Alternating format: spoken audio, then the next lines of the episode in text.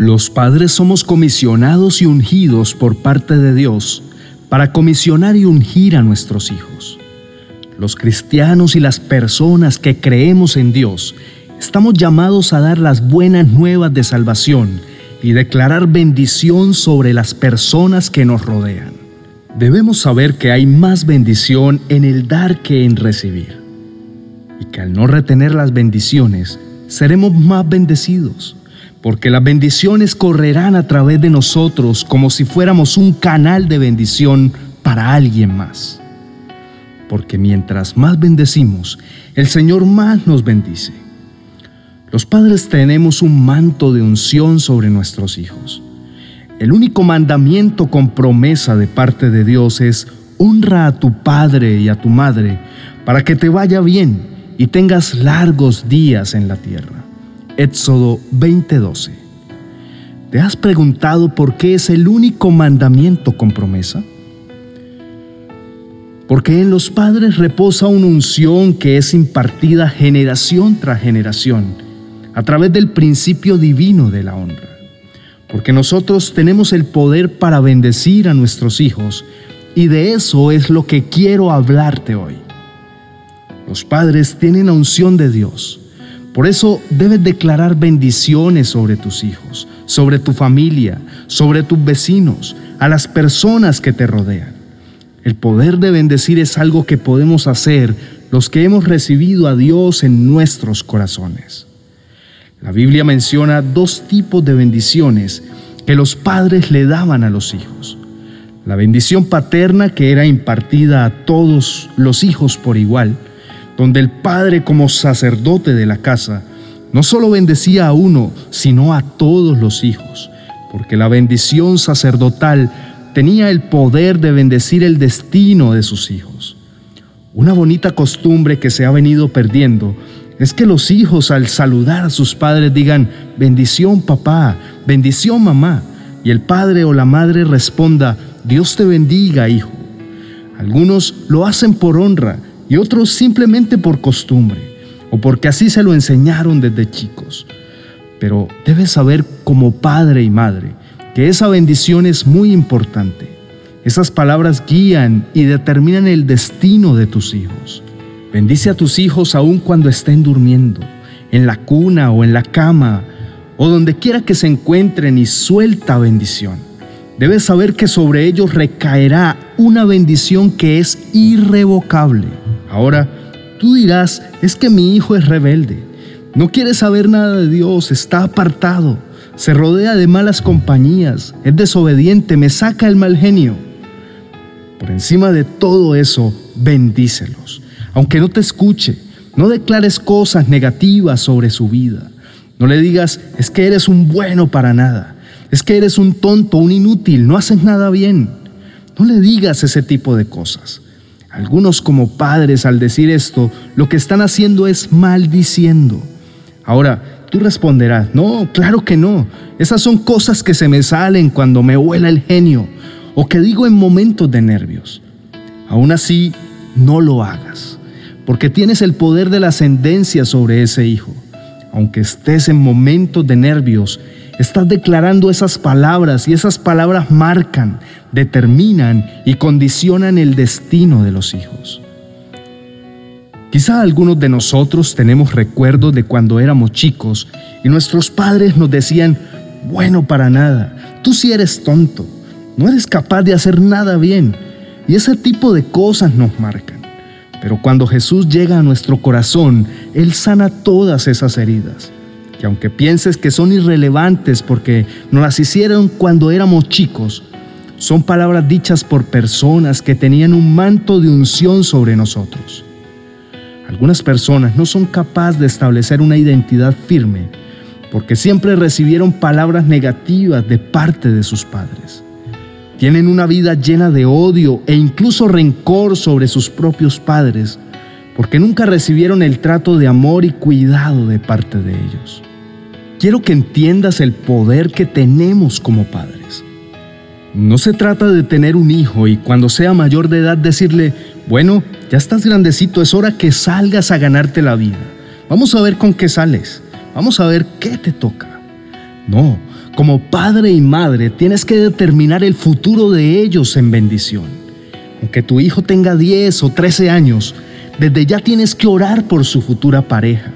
Decir, Dios bendice, guarda, cuida y protege la futura pareja de mis hijos, para que cuando llegue a mi hijo se enamore y sea la mujer de su vida, para que mi hija pueda tener el hombre que siempre ha soñado, que los haga felices. Guárdalos donde quiera que estén. Tienes que orar por tus yernos, por tus nueras, porque después de ti, ellos son quienes estarán con tus hijos por el resto de tu vida. También tienes que orar por ellos, porque eso determina a nuestros hijos para las bendiciones venideras, como Isaac hizo con sus dos hijos. Luego está la bendición del primogénito.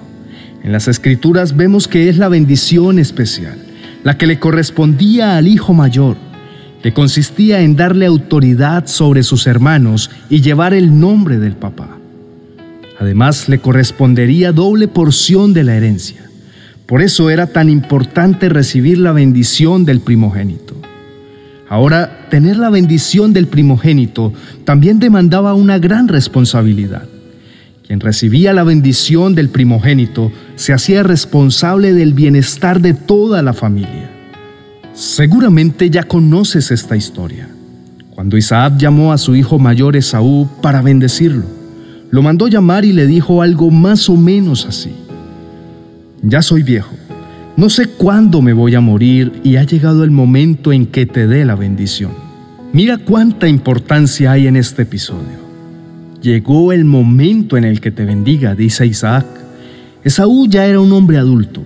La Biblia lo describe como un hombre grande y velludo, un hombre de casa. Su padre le dice, ha llegado el momento que te dé la bendición. Esta es la otra bendición de la que te estaba hablando la bendición que un papá espiritual le puede dar a un hijo espiritual. La Biblia dice, Hijo, yo quiero darte la bendición antes que me muera. Y conocerán el resto de la historia, donde Jacob, con la ayuda de su madre, engaña a su padre, que por su vejez ya estaba ciego, y obtiene la bendición que era para su hermano.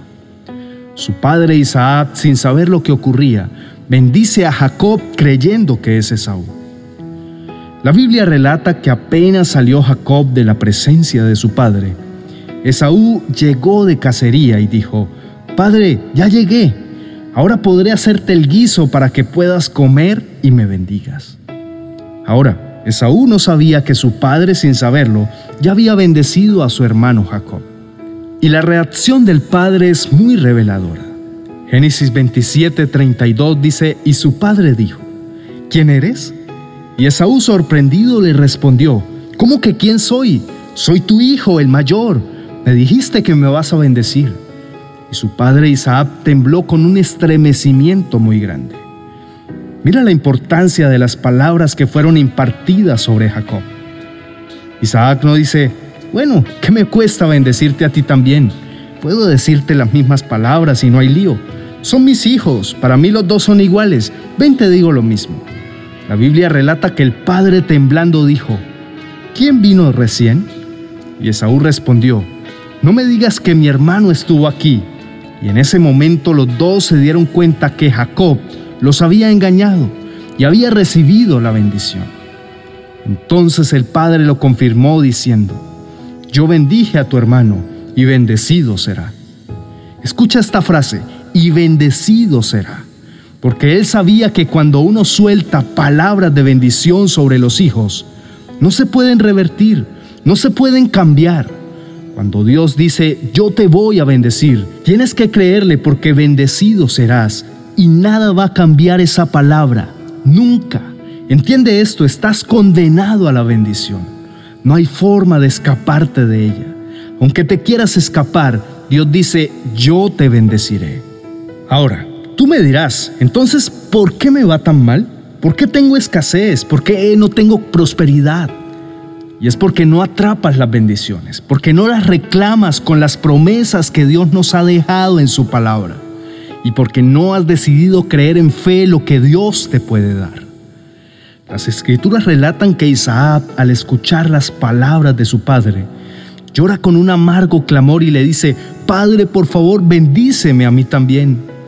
El padre le dice, tu hermano vino con engaño y se robó tu bendición.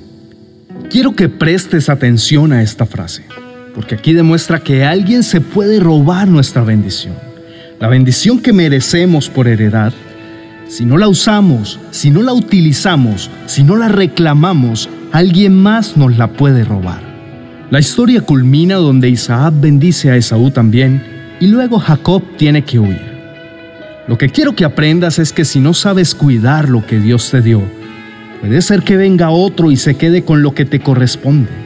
Dios te dice, yo te he bendecido, pero quiero que cuides de esta bendición, de esta unción, que no la subestimes, no la pierdas, protégela. Debemos entender el poder que hay detrás de las palabras que impartimos tanto las de bendición como las de maldición. A veces puedes hasta maldecirte tú mismo o maldecir a tus hijos sin darte cuenta. Por eso hay que cuidar las palabras que declaramos con nuestra boca.